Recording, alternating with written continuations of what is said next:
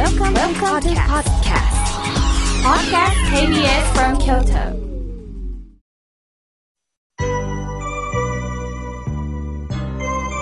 さあ、ここからは、たくさんのメッセージをいただきました。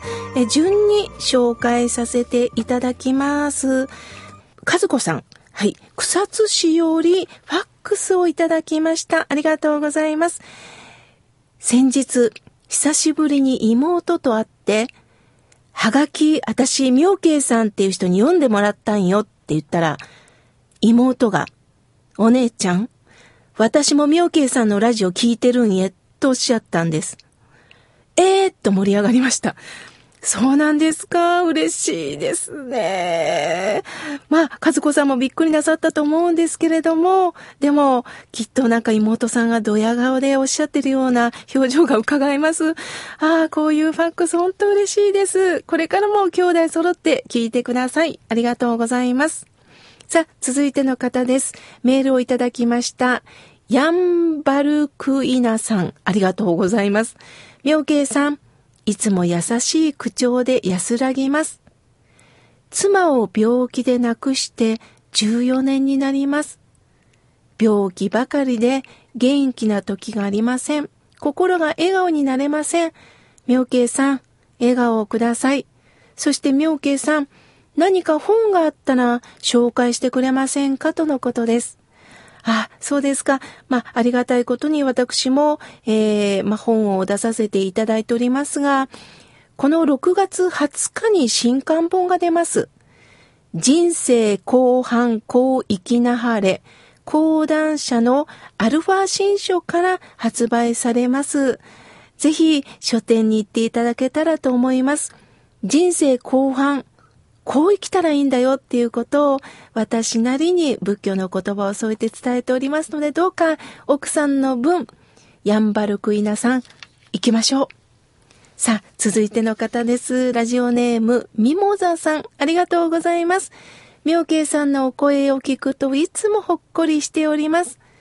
20代の息子の話なんですが、社会人になり、夜遅く仕事から帰ってきてくたくたな様子で、もう寝るだけの毎日ですが、先日無口な息子から話しかけられたんです。駅の高架の階段の上に、ツバメの巣があんねんけど、知ってる？って聞くんです。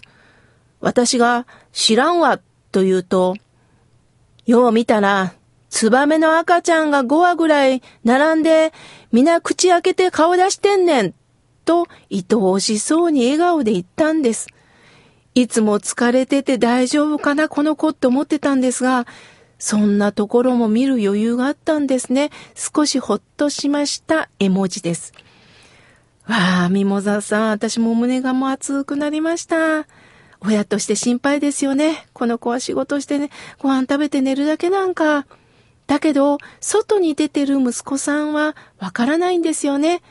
ちゃんと鳥さん見ながら、風景見ながら、彼なりにリセットしてるんですね。安心しました。息子さんにもよろしくお伝えください。さあ、続いての方です。えー、森山のひろこさん、ありがとうございます。妙慶さん、8時前にはアラームをかけて、毎週漏らさず聞かせていただいております。いつも心が休まるひとときです。ところで、スリランカでテロがありました。辛いです。宗教って心を救うんじゃないんですか？なんで憎しみ合うんですか？どうしてですか？教えてくださいとのことです。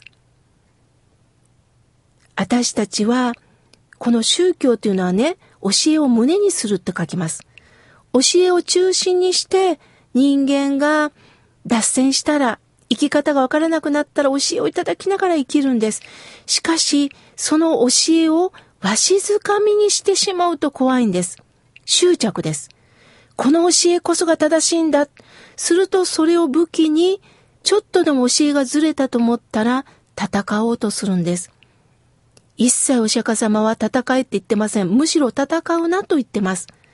お互いを理解し合うことしかできないんです。なぜなら人間一人一人感覚が違います。そうですか。あなたはそのように思ってるんですか。そこから付き合っていくっていうことなんですね。森山のひろこさん、貴重な提案をありがとうございます。さあ、続いての方です。福井の春さん、いつもありがとうございます。福井の春さんはね、熱心な新州モントさんで、いつも優しいお言葉を届けてくれます。妙慶さん、私は蓮如上人のご江道中に今年も参加しました。福井県のあわら市の吉崎東別院から京都の東恩願寺へ帰る、えー、道。初めて滋賀県の木の本から長浜までも歩いたんです。お立ち寄り一緒で、個人のお宅、お寺なんかあるんですが、みんなが迎えてくれて合唱される姿に感動しました。近江の方の信心深さに本当に感動しました。今年も新しい出会いと懐かしい顔ぶれの再会、本当にご縁がつながりました。とのことです。そうですか、春さん。えー、息子さんときっとね、参加なさったんでしょうね。そうした、えー、感動の言葉を届けていただき、私まで嬉しくなりました。これからも合唱し合える関係でいましょうね。ありがとうございます。さあ、続いての方です。えラジオネーム、はずかしさん。妙慶さん、番組、昨年気づき、こんな温まる心の勉強になる番組があるとは気づきませんでした。妙慶さん、悩みを聞いてください。私は5年前から老人支援センターでイベントの時、まあ、月4回なんですが、ボランティアに行って楽しく手伝いをしています。ある方から、あなたがこんなに熱心なさる理由がわからない、理解ができないって言われました。説明しても、これは私の生きがいなんだよと言っても分かってくれません。どうしていいか困っています。きっとね、恥ずかしさんってね、もう無条件に楽しんでおられるんじゃないですか？そうして声をかけた人がびっくりしたんだと思います。こんな方がいるんだな。無条件に喜び、そして無条件で前の人と接していけるこの姿、素晴らしいです。どうかどうか、もう素直に、私楽しいよって言えばいいんではないでしょうか？きっとその方にも伝わると思いますよ。さあ、続いての方です。おはがきをいただきました。えスイートピーさん、滋賀県よりありがとうございます。毎週土曜日はもう楽しみにしています。ああ、そやそやと心の中でもすごく何度もうなずき、優しい妙慶さんの顔を思い浮かべております。自分のことはえなかなか聞いてくれないお友達のことで相談です。一生懸命私が話してるんですけども、自分の話ばっかりして、私がうんうんってうなずいたら喜び、ちょっとしらっとした顔をしたら怒るんです。だけど今度私が話してるんですけれども、その人はしらっとした顔をしてるんです。どうしたらいいんでしょうか？ああ、そうですね。まあ、もう自分が大好きな方なんですね、その方は。すると、自分の話を聞いてほしい、聞いてほしい。だけど、たまには、あなたの話も聞かなきゃということになるんでしょうが、その時ね、学べばいいんです。そうか、そうか、人間って聞いてもらいたいんやな。だけど、いざ自分の話が終わった途端に寂しくなるんだな。そうか、人間って寂しいんだなっていうことを、このスイートピーさん、あなたが学べばいいんですよね。